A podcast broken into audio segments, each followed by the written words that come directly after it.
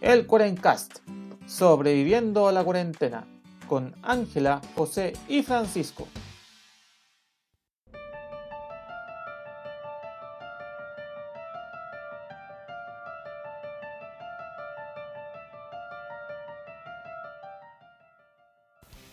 Buenos días, buenas tardes y buenas noches a todos los amigos del internet que nos acompañan en esta nueva semana del Cuarencast. Aquí sobreviviéndole al viento y al cola de mono en fuera de época. Le habla José, su anfitrión del programa, aquí esperando que mis compañeros se pongan a conversar para irme a cocinar cola de mono. Sí, así entonces no, mentir aquí. Con harto ánimo para empezar este nuevo programa cuarencastoso. Y como siempre me acompañan mis queridos amigos Ángela y Francisco. ¿Cómo están muchachos? ¿Cómo les va? Hola José, hola Pancho. Bien, aquí yo un poquito lejos de la capital. Me permití una semanita de Oh. alejarme. Estoy en mi terruño. Una semana con harta lluvia por acá, así que contenta por eso. Porque creo que por Santiago fue como un chiste la lluvia. Pero bueno, son detalles. Y contenta, Ah, pues. Siempre... Hubo lluvia, de, que- de, que- de que lluvia hubo, lluvia hubo. El tema es que, claro, puta, eh, Le habían dado mucho si color. fuese el diluvio, el apocalipsis. Sí, y aparece Era como si universal. Claro, ya construyendo un arca y diciendo voy a traer a todos los animales bueno, y todos los pescadores los Sí. dejaré abajo, los coches. bueno, y después resulta que, que cae menos de la probabilidad, de- del menor valor probabilístico y que hay con y el del, el del diluvio queda con cara de ups, Ups, mm, no fue ¿qué voy a tanto. hacer? Tantos animales. Pero eso. ¿Y tú, Pancho, cómo estás? ¿Qué hago yo con tanto animal? Eh, bien, también acá en, en mi casita, bien abrigado como siempre. Ayer la máxima fue 2 Uh. grados, así que estaba muy contento. Fue un día para andar así arropado en polar y, y encima de estufa para no morirme de frío. A puro pellet. Pero sí, echándose sacos de pellet como loco. Pero contento como siempre estar hablando con los chiquillos. Un tema tan entretenido como los que traemos siempre acá en el Cuarencast. Así es. Sí, bueno. Alegro que por lo menos alguien se entusiasme con el tema. Oh, to- to- Ay, no, estamos fuera de chiste. No, fuera de chiste, un tema interesante. Ya entrando ya a la materia del, del episodio de esta semana. Que tiene que ver con lo que ha sido la noticia. Que llevaba hace mucho tiempo siendo noticia por ahí y por allá. Pero ahora más, más importante la noticia. Que es el tema de Afganistán.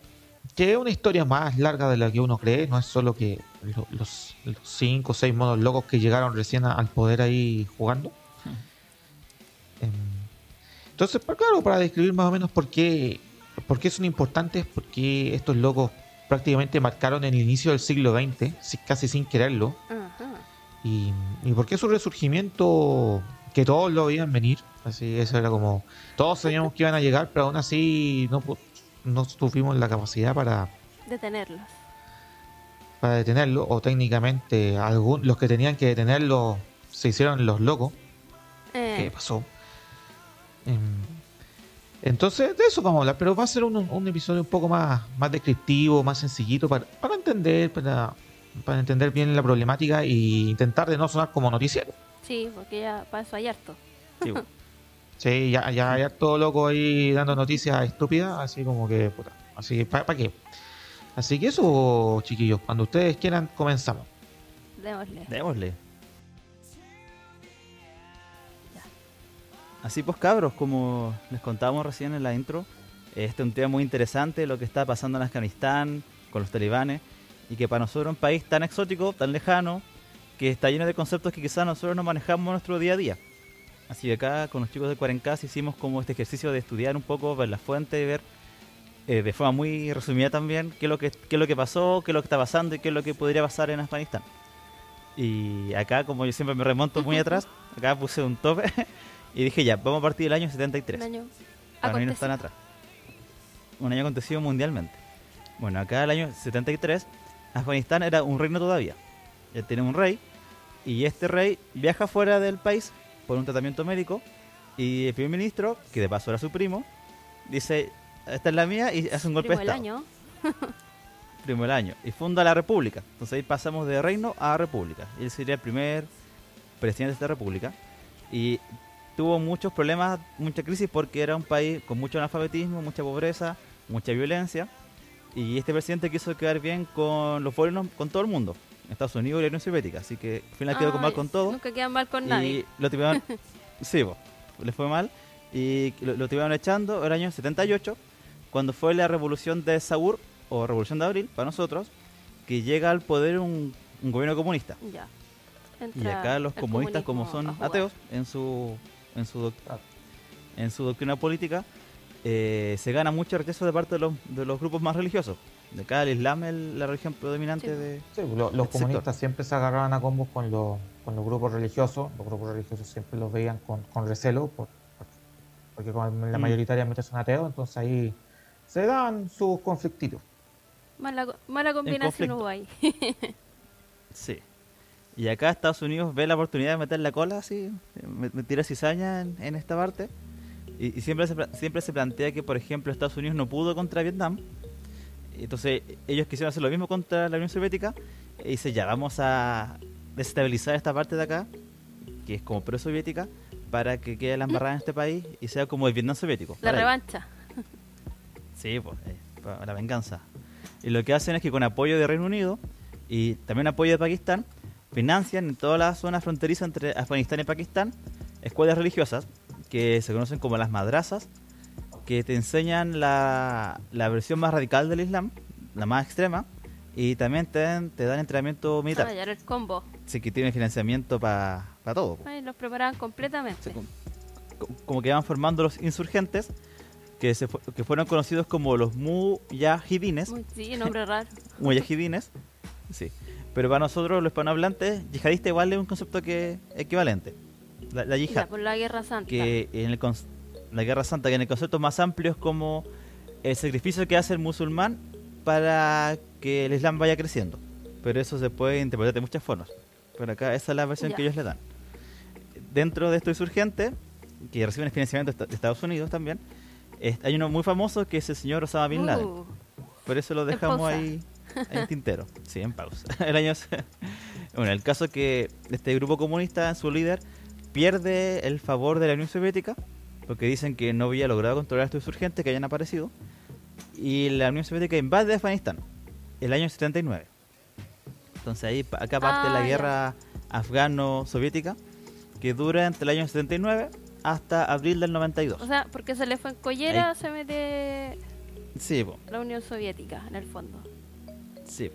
Entonces ahí tenemos como la lucha entre los soviéticos, los comunistas, y los mujahidines o yihadistas que están ahí por, luch- por luchar por el control del, del poder de Afganistán. Bueno, el año 92 los mujahidines vencen a los comunistas y toman el control de, de Kabul, que es la capital de, de Afganistán. Pero acá nuevamente queda la embarrada porque este gran movimiento insurgente se empieza a dividir en Sí, facciones.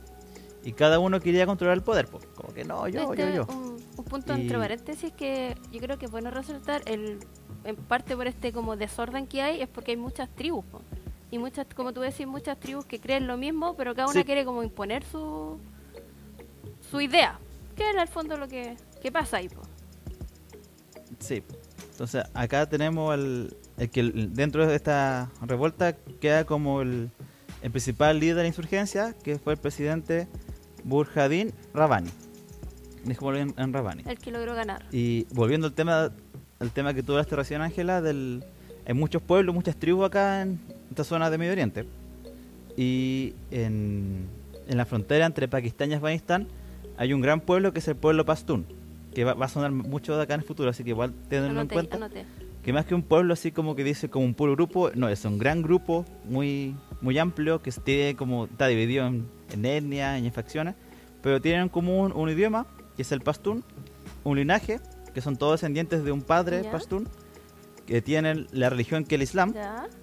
y tienen un código de honor que es muy antiguo, que es preislámico, que es como el que rige su, su forma de vida, su camino de vida, su código de honor que para nosotros es un poco sangriento. Pero para ellos es normal. diremos- para ellos es más normal. Bueno, el caso que, volviendo a lo que está pasando en esta, esta pelea, eh, ya pues el noven- eh, en la década del 90, mientras se empiezan a retirar los soviéticos de Afganistán, eh, nace un movimiento de, de insurgencia también, eh, principalmente liderado por los pastunes, que se llama los estudiantes, que para nosotros son los talibanes, que son aquellos que tienen la interpretación más radical del Islam, que tienen la ley Sharia y que tienen Y esto suma también la costumbre propia de su pueblo, los pastunes del Código de Honor. Ah, ya, o sea, Hay el medio combo. pequeño, otro paréntesis que la charia son las leyes o las reglas islámicas en general. ¿cachai? El, el pero del Sí. asunto es que depende mucho de quién lo interpreta. O sea, lo puede interpretar eh, el chico Terry o otro loco. Y así, por eso, entonces hay, hay gente que la interpreta de maneras muy, muy liberales y hay otros que la interpretan de forma más, más estricta. Y ese es principalmente el cacho que se da, po, porque finalmente toda esta gente empezó a interpretarla de la manera lo más estricta posible y ahí es donde se fueron un poquito en la bola. Pero no es solo un código penal, pues es un código de conducta, ¿cachai? O sea, la idea es que todas estas conductas, es más o menos como los, los 10 mandamientos, son los que te llevan más cerca de Dios y más cerca del camino de Dios, ¿cachai? Un análogo en Entonces- Chile es como el manual de Carreño de cómo vivir para Sí, acercarse claro. a Dios. Claro, exactamente. Mm. Es, lo, es lo mismo, claro, pero depende mucho de la interpretación que le da al maestro.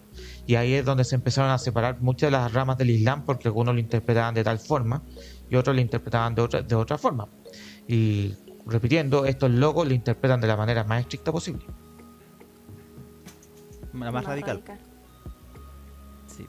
Entonces, como estaba después de los soviéticos, quedó tan como este anarquía, que se podría llamar de cierta manera, eh, llegan los talibanes que prometen restaurar la paz después de, de esta gran guerra. Eh, el año 95 ellos capturan Herat, que es la provincia que está al borde con Irán, y el año siguiente, el 96, capturan Kabul. Oh, Entonces ahí deponen al presidente Rabane, ya que era muy impopular. Entonces acá hago como el- la analogía muy grande con O'Higgins, que fue como el que lideró parte de la de la independencia, pero después cuando estuvo en el poder la gente no lo quiso, así que lo echaron. Acá fue algo similar, muy, muy a grandes rasgos. como para entender. El caso es que los talibanes para el año, para el año 98 ya controlaban gran parte del país, un 90%. Así que partieron así como 92 de a poquito, 95 una ciudad, 96 la capital, después ya casi todo el país. Y ellos eh, imponen, como contaba el José recién, la versión más estricta, más radical de, de la charia y ponen ejecuciones públicas por asesinato o adulterio, eso de cortar la mano a los ladrones, a obligar a los hombres que usen Sí. barba y a las mujeres que usen la, la burka, la burka total, esa que está ahí como envuelta Yo en digo, un, el visillo gigante, porque tela- veis por un, por un pedacito nomás si es que lográis ver. un pedacito nomás. Pero todo Sí. esto con Y la idea de, prohíben- de tener una vida recatada. Se recuerda que es una vida para Dios, no es una vida para, Claro. para los, Sí. los deseos o cosas terrenales. del cuerpo. También, pues, y ellos prohíben también toda influencia extranjera como la televisión, el cine, la música, y prohíben que las niñas de 10 años o más vayan a la escuela. Así que empiezan ahí con, con todas estas prohibiciones, que fue un retroceso para, como, de cierta manera, el avance de la vida occidental en Afganistán, que se mira desde, desde este lado. Eh, Claro. Se acusa de que hubo muchos daños a los derechos humanos en Afganistán y también hubo un gran daño patrimonial porque Afganistán es un, un pueblo que está a la mitad de Medio Oriente, Sí. o sea, un país que está siempre en la ruta de paso de la ruta de la seda, relaciones entre India, China y Medio Oriente también, así que está como en la mitad y siempre tuvo influencia de muchos pueblos.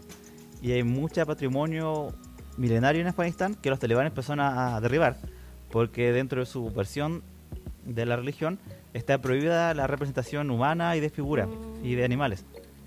Así que si había una pintura de 5.000 años, se bota, se quema. Y empezaron a destruir cosas. Y de hecho, el año 2001 derribaron un gran complejo patrimonial Mm, budista, que era Bar Millán, y que provocó un gran rechazo. el- sí, Internacional. pues, era como creo que uno de los budas más grandes que había en el, en el mundo Mm. construido en piedra. Sí, fueron, se fueron en la volada. se fue en la hora. Y ahí yo, yo dejo el año 2001 y le toca a Ángela continuar con. Sí, po. Bueno, chiquillo, eh, yo quería también rescatar dentro como de, de esta última parte que habla Panchito, de que cuando empiezan ya los talibanes a, a ponerse en buen chileno brígido con todo, aparece un personaje bien que es como entre mítico, que obviamente existió, pero como que no hay mucho registro de él, que se llama Mohamed Omar, que en su tiempo fue como el jefe de los talibanes, que el que, el que la llevaba. El mandamás, Mandamás. él tenía como ser el título del emir, que para la- los creyentes es como el mayor el mayor título que te pueden dar que es como tú vas a ser la máxima autoridad que tenemos dentro del islamismo. Entonces, aparte de tener como este poder político, también tenía mucho poder religioso. Obviamente que iba a estar dos temas de la mano. Y como decía el Pancho, como él, representa la, el extremismo de, de, los talibanes, ahí es cuando todo se va a la vez. Pero ya durante el periodo del 96 al 2001 es cuando aparece nuevamente un personaje que Panchito nombró. Sobre todo el 2001, que es el nunca bien ponderado Osama Bin Laden. Y acá es cuando yo siempre digo que Estados oh. Unidos tiene un como la pasión de dispararse en los pies. No sé si se han dado cuenta. No, no, no es eso. Es, por el contrario. Que aquí, en Chile también tenemos nuestro ejemplo. No, aquí en Chile también tenemos nuestro ejemplo. Eh, los gringos, en una actitud que se puede cuestionar todo lo que queráis, em, para hacer el trabajo sucio se lo encarga a otro. Sí, es, la clásica. Cuando tú, Gaddafi, era, fue lo mismo, ¿cachai? Aquí, puta, Cardoen, que aquí en Chilito conocidísimo, eh, también fue lo mismo, le encargaba el trabajo sucio que otros hagan que se, se ensucie las manos que ningún gringo y que no aparezca que el gobierno gringo se ensucie las manos.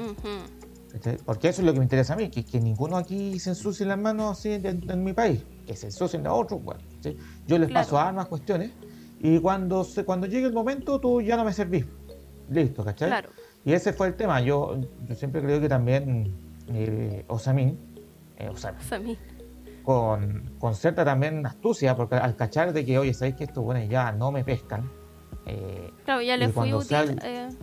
ya, ya les fui útil, ¿cachai? Estos han hecho esta historieta durante tantos años que cuando llegue el momento ah, ah, vamos a tener que valernos por nuestras propias cuentas. Y así es como, entre comillas, terminó convirtiéndose en un villano. Claro, porque a lo que voy yo, en el, sentido que digo que se dispararon en los pies más que nada, porque en un principio Estados Unidos les entrega apoyo a, a todo esto grupos que estaban en contra de lo que era el comunismo. Los financia, le entrega armas, como decía el Panchito, le entrega formación militar, los hace estudiar en estos colegios para que eh, tengan harto formación religiosa. Y dentro de este grupo obviamente está este este tipo que nosotros no, no nos cae bien, que es Osama Bin Laden, y que obviamente dentro de su concepción del mundo, Estados Unidos encarna todo lo que no tiene que ser una nación. Po él hoy es un, es un islamista extremista. Entonces, ¿qué dice? ¿Sabéis qué? Esto me, tienen hasta la hasta arriba. ¿Sabéis que les voy a hacer un atentado para que vean que nosotros la llevamos? Y ahí es cuando, lamentablemente, que vamos a estar en, unos, en unas semanas más de aniversario, se van a cumplir 20 años, de lo que es el atentado a las Torres Gemelas y el Pentágono. Que Que murieron miles de personas. Obviamente, en un principio nadie entendía nada de lo que estaba pasando. me acuerdo mucho de eso y ahí es cuando... Sí, porque era como un, un, accidente, fue un claro, atentado. Claro, lo, hizo, y ahí es cuando aparece Osama Bin Laden reivindicando este atentado contra Estados Unidos. Y obviamente el mundo dijo, a ver, a ver, chuta, tenemos una amenaza real, una amenaza que tiene poder, porque, o sea, echarte las dos torres gemelas y tirarte un avión en el Pentágono no, no creo que haya sido una cuestión así. Hoy día me levanto y voy a hacer esto y se dan cuenta que es un grupo que, que tiene poder, que, que, aparte es súper organizado y obviamente se levanta esta amenaza a nivel no solo no solo a nivel de Estados Unidos, sino que a nivel mundial, que el terrorismo está ahí y que si atacaron a Estados Unidos, obviamente ellos van a querer atacar los otros países que, que representan eso. De ahí es como ese bando, ese bando occidental. Claro, y ahí es cuando Estados Unidos, nuestro querido Bush, hijo, decide eh, llegar a Afganistán en el fondo como a, tomar el control de eso para que no, no fuera un dolor de cabeza para, para el mismo Estados Unidos y para el resto del mundo. Y es lo que todos conocemos cuando empiezan como esto, llega a Estados Unidos con estos bombardeos que se transmitieron a todo el mundo, también lo tengo súper claro en la memoria.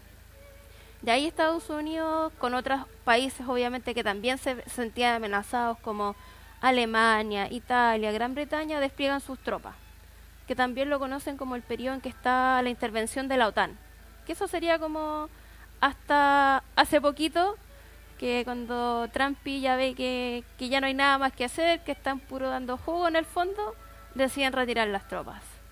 Y aquí es cuando sucede todo.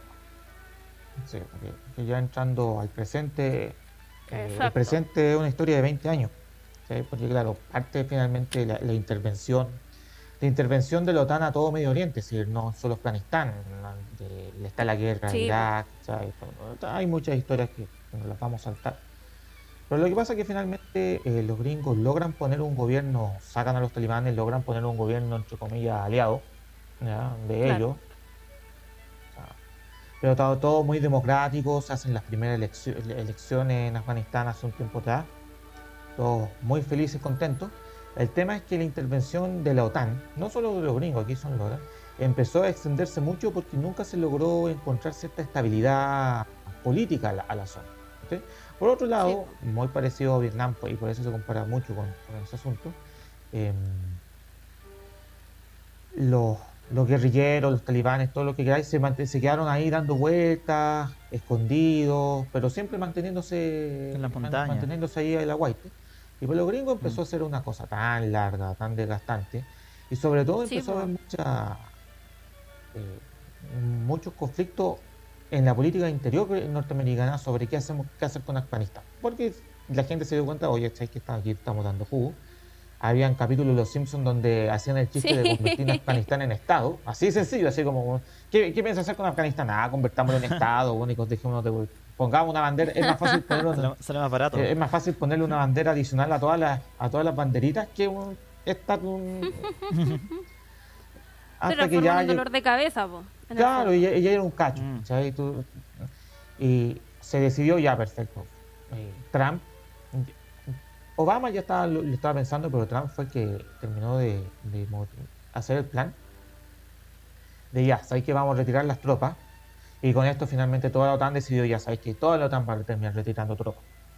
Y empezaron ahí de a poquito, claro, anunciaron y también y empezaron a negociar con todos, ¿cachai? Porque, porque ellos sabían que el gobierno estaba ahí, perfecto, pero también estaban los talibanes ahí también dando vueltas. Si los talibanes nunca dejaron de ser un grupo importante por la zona. Entonces, finalmente ellos se empiezan a hacer negociaciones de paz, ¿cachai? Para ver el, cómo realizar el plan de, de salida se negocia ahí, los talibanes obviamente prometen de que van a seguir siendo un estado, entre comillas, van a, mantener más o menos cierta estabilidad. Eh, los, gringos le dejan todo al, presidente afgano, que ya se me olvidó el nombre, pero que, fue el primero que salir corriendo. Y también, y también los, talibanes con una promesa de que no, que nosotros no nos vamos a ir tan a la, a la loca, no vamos a hacer cuestiones.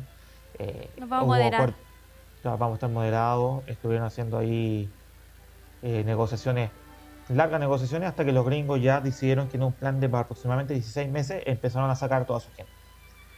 Y de a poquito empezaron a sacar a la gente, ¿cachai?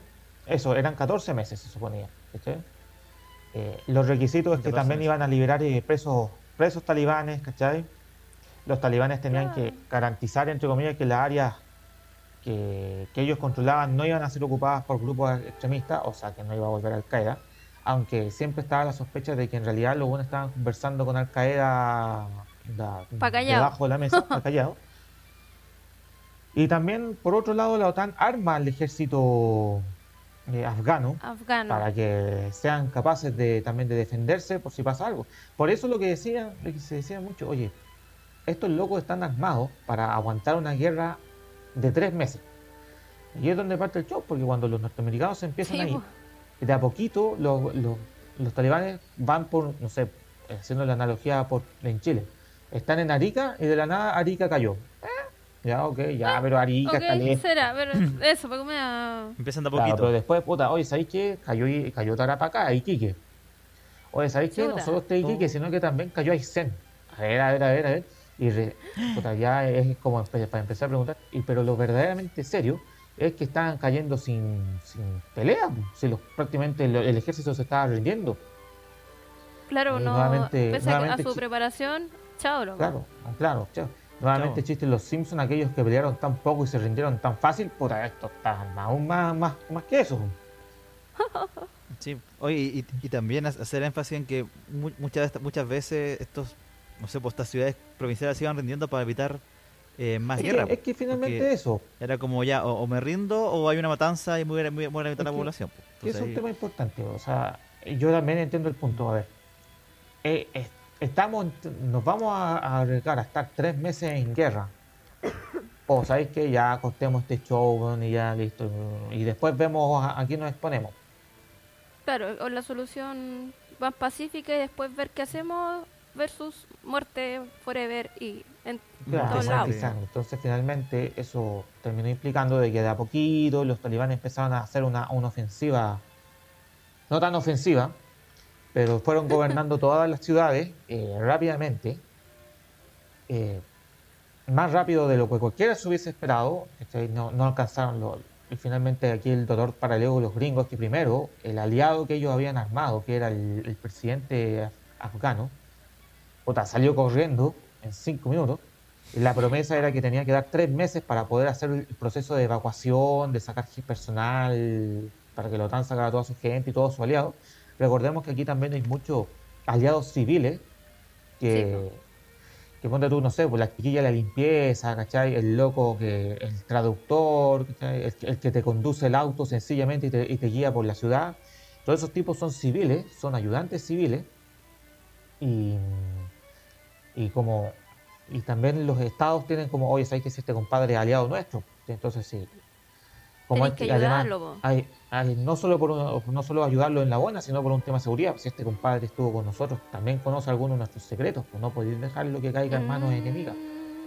No había visto ese punto. Uh, claro, si, si, por ahí va el coso. Este, este, compadre no, si, sabe. No solo humanitario. entonces, tenéis que rescatar a todos tus ayudantes civiles, tenéis que mover a la gente. Y, y claro, finalmente cacho fue los talibanes prácticamente llegaron a la puerta de la casa, así con cara de, oye, si ya, ya gobernamos. Y, lo llegamos. los talibanes están hablando de que son una fuerza de 75 mil pelagatos. No, no es un gran ejército. Entonces, la cantidad de gente que en realidad se rindió, votó la alma y dijo, ya, hasta aquí nomás llegamos, eh, eh, y ese es el verdadero dolor de que la gente que se suponía que te prometió que te iba a ayudar, eh, no se ayudó. Se hizo un lap. Vos vela. Y todo arrancando de ahí. Y, Eso y el temor, que finalmente el, temor de la población, pues si, si durante toda, o, si tú viviste en los en los 90, finales de los 90, principios de los 2000, donde estuvo el, régimen talibán con más fuerza. ¿okay? Sabía lo que te estás hija, Tu esposa, ¿cachai? Tú mismo, quizás una persona misma. ¿Sabéis ¿sabéis dónde? ¿Sabéis que este circo de monos locos es demasiado de monos locos? Yo, yo chao, me voy. Sí, y, listo. Y eso, eso finalmente es lo que plantea la gente. O sea, era mejor, era, era más probable intentar por lo menos de morir subiéndote a un avión y en el tren de aterrizaje, donde puta, si, si llegabas a sobrevivir, a, colarte en el tren de aterrizaje, ibas a morir por hipotermia o por falta de oxígeno. Que, que hasta ahí, pues, y eso es lo triste de la historia. Y el problema de que nadie, entre comillas, todos si todos sabían que los talibanes iban a luchar, por eso habían armado el ejército y, estipulaban que, podían enfrentarse durante tres meses, pero de que lo hicieran en menos de una semana. Es lo triste. Es lo triste. Sí, pues de, hecho ese chileno que estaba atrapado en Afganistán, pues decía que todo el mundo decía no, que eran como meses antes que llegan, los talibanes. Había tiempo para irse para, no sé, pues de hecho los gringos dejaron hasta la, los tanques, todas esas cosas de guerra pesadas que van ahí. Sí, sí, sí, por eso el tema. Ahí entra, entra, cada uno podrá decir de que efectivamente los tipos para evitar una guerra decidieron dejarlo todo, que puede ser. Mm. Pero, pero en sí, de que, de que en realidad no pelearon y, y cada uno hizo su y se fueron para la casa, es parte del asunto no hubo un buen cálculo ahí. No. No, y, como dice José, es triste porque efectivamente la gente en su desesperación por irse del país está dispuesta a hacer cualquier cosa menos de morir a manos o que los torturen o que los lleven presos los talibanes. Po. De ahí es como, eso, wow. Eso lleva al siguiente punto, que quizás probablemente es uno de los, temas que más se ha hecho eco en Occidente, ya, que es el tema de la mujer. Sí, pues las mujeres durante el periodo que estuvo la OTAN eh, lograron recuperar, por decir, sus libertades. Pues. Las chicas pudieron volver a estudiar, a tener carreras universitarias, a, ser parte de la vida civil, tener cargo, trabajar. Lo que para nosotros en Occidente es súper común, para ellos había sido como un, una liberación, sobre todo para la mujer, súper bacán. Y el problema es que ahora que vuelve el talibán, nuevamente volvemos, yo lo digo así, a la época de las cavernas en cuanto al tema de las mujeres. Po. Están súper reprimidas y voy a nombrar algunos porque tienen 29 prohibiciones, imagínense, 29 para las mujeres. Pero voy a nombrar algunas nomás porque si no voy a estar eternamente. Pero lo que me da como, para mí como mujer occidental me, me choca. Por ejemplo, las mujeres no pueden trabajar. No pueden trabajar fuera de la casa. Todo tiene que ser dentro de su casa. Y está prohibido que una mujer salga sola. Tiene que salir acompañada por un hombre, que generalmente es su esposo o es un familiar. O sea, te cortan algo tan simple como es el trabajo femenino, el tener tu, tu independencia económica, está prohibido. Tampoco puedes salir sola. O sea, ni siquiera si querís, no sé, pudiera comprarte un canti a la esquina, no podéis ir sola, tenéis que ir con alguien. Eh, vuelve de lleno este tema de la burca que decíamos que las tapa completa. Eh, ni siquiera se le pueden ver los tobillos. Si una mujer la ven que, que por a veces motivo la burca, no sé, le queda un poquito corta y le ven los tobillos, la oh. matan a piedrazo. Así de, de violento, de extremo. Eh, la atención médica solo te la puede hacer una mujer, a una mujer. No, por ejemplo, si yo me enfermo y estoy en Afganistán, no me puede ver un médico hombre. Me tiene que ver una doctora. Pero ¿cómo me va a ver una doctora si no, no dejan estudiar? Y las que hay están todas reprimidas. ¿Cachai? Es como, ah, bueno, hay las mujeres que van más que nada a, a su suerte. Y lo otro que también me, a mí me duele harto es el tema de que no pueden estudiar está prohibida la educación a todas las mujeres. Entonces, más que nada, la mujer quedará como un objeto para los talibanes. Todas las religiones tienen su grado de, misoginia, por decirlo, pero en este caso, este, este como rama del islamismo más, más duro es completamente misógeno. La mujer es un ente que es para estar en la casa, hacer las cosas en la casa, reproducirse y nada más. Ya eso queda ahí. Ahí Ahí tú, Angie, dijiste la palabra clave. Esta rama del Islam es más extrema en este punto, que es realmente lo triste de la situación. Porque es muy curioso que, cuando uno ve la historia del Islam, eh, en años anteriores, muy anteriores, cuando todavía Occidente estaba, estaba recién en el Renacimiento, en esa etapa más o menos oscura, el Islam, por el contrario, era, era una religión que siempre le permitía a la, a la, a la mujer el conocimiento. De hecho, eh, en las raíces del Islam es muy importante el conocimiento, conocer el mundo. Como, la búsqueda del conocimiento es muy importante. Mm, no pensando en el conocimiento científico, sino el conocimiento como un todo.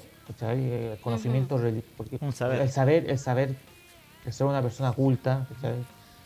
Y eso hacía que las mujeres también tuviesen un grande grande acceso a la educación. De hecho, muchas universidades islámicas eh, fueron pioneras con las mujeres antes que las universidades occidentales. De hecho, el tema es aquí la, interpretación extrema que se le da a las reglas, a las reglas y normas islámicas. Pues. Y ese y también pensando de que es como la mezcla entre la rama extrema del Islam más la tradición de este pueblo que ya es de por sí, muy antiguo y muy Recordemos que es, todo es lo mm. mismo, cuando tú, sí, recordando cosas, no sé si alguno de ustedes ha, leído que es un cómic o se vio la adaptación eh, de Persepolis. Me suena, me Ahí se las dejo. Que es la historia misma de Irán. En mm. Irán también en los 70 eran muy, era también era una sociedad muy islámica, pero occidentalizada, o sea, todos muy felices, contentos, hasta que llega eh, los problemas religiosos, políticos, hacen que entre un califato mucho más estricto y finalmente Irán es lo que es hoy día. Eh, otro, otro lugar con una aplicación de la charia bastante estricta. Y, esto va a continuar. Los, talibanes, claro, están hablando porque ellos saben que, que mientras mantengan la ayuda, entre comillas, el favor de Occidente y de las grandes potencias, no va a pasar nada. Y por eso andan diciendo mucho de que no, si vamos a dejar ahora que vayan a estudiar a la escuela, no, si vamos a hacer esto aquí, esto ya. Pero siempre va a estar el temor de que en unos cinco minutos atrás, o sea, les den los cinco minutos y ¡fa! Listo, se acabó todo. O que, o que el día de mañana, cuando esto deje de ser noticia, Eh, o sea, todo vuelva a los 90 y listo, se acabó. Una vez que los gringos y la OTAN saquen a todas sus tropas, eh, todo, todo volvió al status quo. Ya para ir terminando, porque ya. Que, puede, que puede pasar, ¿cachai? Es un tema. Ya, mira, ya para ir terminando, eh, solo para mencionar aquí que, que, no. a los ganadores de este asunto, porque también es importante, yo creo que es lo que menos se ha mencionado que finalmente cuando, cuando alguien pierde de la forma que perdió, siempre hay un chico Terry que, oh, genial, gana. y finalmente son los pakistaníes, los rusos y los chinos, que son... A, veces, a veces no te suenan tanto, sobre todo los pakistaníes, pero tienen, tienen, tienen intereses metidos, porque tanto a los chinos, a los rusos, no les agradaba tener puta, en el patio trasero ahí. En, el patio trasero ahí a, los gringos. Y a lo tampo, ahora que se fueron, así como llegaron los talibanes, es como, ¿sabéis qué? Déjalo ahí tranquilo. Mm. No, no, no, Dejémoslo nomás. Dejémoslo nomás, no nos metamos, ¿cachai? Eh, nosotros sigamos criticando la intervención, los rusos sobre todo, que, siempre han criticado la intervención en la intervención del, Medio Oriente siempre van a reaccionar contra el terrorismo, ¿cachai? O sea, mientras los talibanes no, no vuelvan a como, financiar Al Qaeda o estar al lado de Al Qaeda, eh, van a mantenerse ahí tranquilitos, ¿cachai? No van a hacer nada, pero probablemente ni los rusos ni los chinos eh, vayan a hacer mayores mayores alardes de como intervención o nada, van a dejarlo ahí, que estén más tranquilos los locos. Los chinos, para, para los chinos es un gran exitazo porque los chinos ahora van a Taiwán No, no, eh, sobre todo el mensaje, para los chinos el mensaje, porque ahora pueden ir a Taiwán y le pueden decir a Taiwán, por ejemplo, mira, tú que tenés tan daleados los a, los, a los gringos que van a, que, te han prometido ayuda mm. cuando, cuando tienen un problema, eh, mira con lo que pasó, pues loco. Eh, eh, piénsala, piénsala.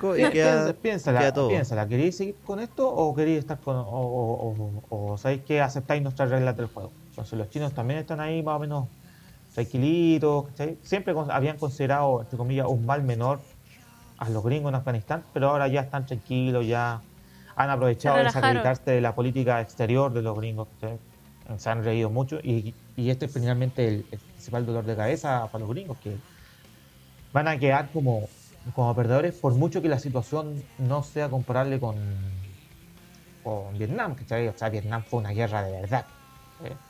Sí, pues. Aquí esto, hace mucho rato habían, habían anunciado que ya se tenían que irse todo el cuento. No, son comparables mucho las situaciones, pero, pero la, de, la derrota en el imaginario público quedó y eso es lo que van a aprovecharse el asunto. Ahora, de, de todos modos... Es como esa imagen del helicóptero huyendo de la embajada de gringa. Ahora, de todos modos, los, chinos y los rusos dicen que no van a tolerar que, que se utilice cuando tú el, territorio para fomentar el terrorismo y esas cosas, ¿cachai? Y, claro, y por otro lado están los pakistaníes, que también ahí siempre están agarrándose a combos con los indios, ¿cachai? O, se miran ahí con, los chinos, ¿cachai? Y, y, Pakistán, que también es un estado islámico de, estructura eh, como más, más, más radical, quizás no tan radical, pero, pero están ahí, están en, más o menos en esa línea están felices, pues, porque puta, ahora tienen un, un estado aliado. Sí, pues. Pero ya para, para ir. Ya no se sienten solitos. Sí, no se sienten solitos. Pero ya para entrar al cierre ya todo completo de este episodio, eh, lo mm. verdaderamente claro es que esta cuestión está, está todavía en, en, en, proceso y no sabremos bien qué va a pasar. Que por un lado, lo que yo decía hace un ratito, Sí, estos locos andan con la parada de que no, sí, vamos a estar tranquilos, no vamos a ser tan radicales como antes, tranquilos, vos, dale. Pero nunca se sabe que, claro, cuando ya deje ser noticia, cuando ponte todo Chile, volvamos a las clasificatorias que con la, fecha triple, ¿cachai? Cuando, cuando los gringos, no sé, partan con algún otro tema, Europa, no sé, la, la, la nueva ola del COVID, y Afganistán quede ya listo. Fue eh, no sabéis qué, va a pasar ahí.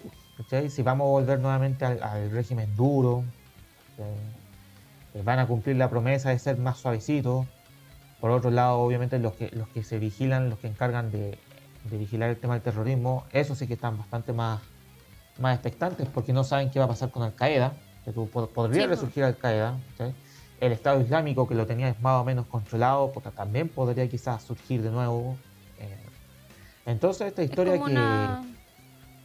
Está todo muy Es como una amenaza que está ahí, ahí, y no sabéis qué va a pasar en el fondo. Claro, no, no sabes qué va a pasar, no sabes qué va, qué va a ocurrir. Eh, y va a continuar el asunto. Yo, yo, yo sigo insistiendo. Me, el, tema de los 90, todos sabían el, todos sabían cómo era el show, Y, y, aparte de sacarlo de los Juegos Olímpicos, que es como el castigo. que es como gran castigo, y, esas típicas como sanciones económicas, cosas. Eh, tuvieron que caerse dos edificios con avionazos para que, para que se intercediera, ¿cachai? Y eso significa que mientras la situación puede estar por años sin que nadie intervenga claramente y, y, va, hasta qué a estar un solo evento para, volver de nuevo al, show. Pero es lo, es lo mismo con Venezuela, pues en Venezuela se llevan agarrando combos durante harto ah. rato, pero nadie, nadie interviene porque ningún, ningún país puede, puede venir a intervenir eh, y llegar a intervenir porque se suponía que, es tu soberanía nacional. Mientras Venezuela, no sé, pues no, no decida atacar a Miami, claro, no va a pasar nada. No va a haber nada. Sí, bueno, no pasa nada. Y, por eso yo digo, es un tema que va a seguir ahí. Eh, y va a seguir allí, ¿cachai? Y va, se, nos va a olvidar un tiempito, pero va a estar ahí constantemente. Y hay que ver qué pasa, solo esperar que, sea lo mejor, que efectivamente cumplan las promesas. Eso es lo único que uno puede pensar cuando una persona que no, no, por ejemplo, como yo o la Anglo eh, no tenemos nada que hacer en el asunto.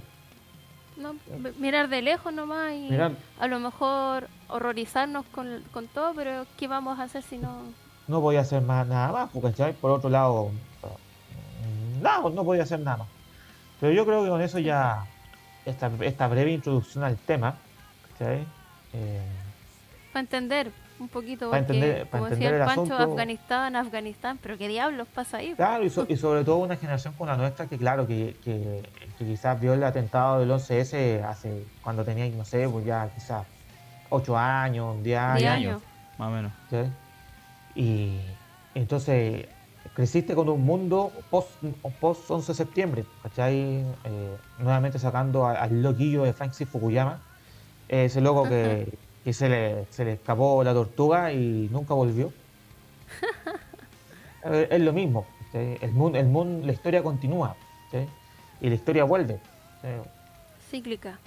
Es, cíclica y, volví, y volvimos al, principio y veremos qué va, cómo va a avanzar el asunto. Pero ya sería alargarnos de más. Y con esto ya entramos al cierre del episodio. Eh, y eso, pues cabros, no sé si ustedes quieren decir alguna última cosa antes de cerrar.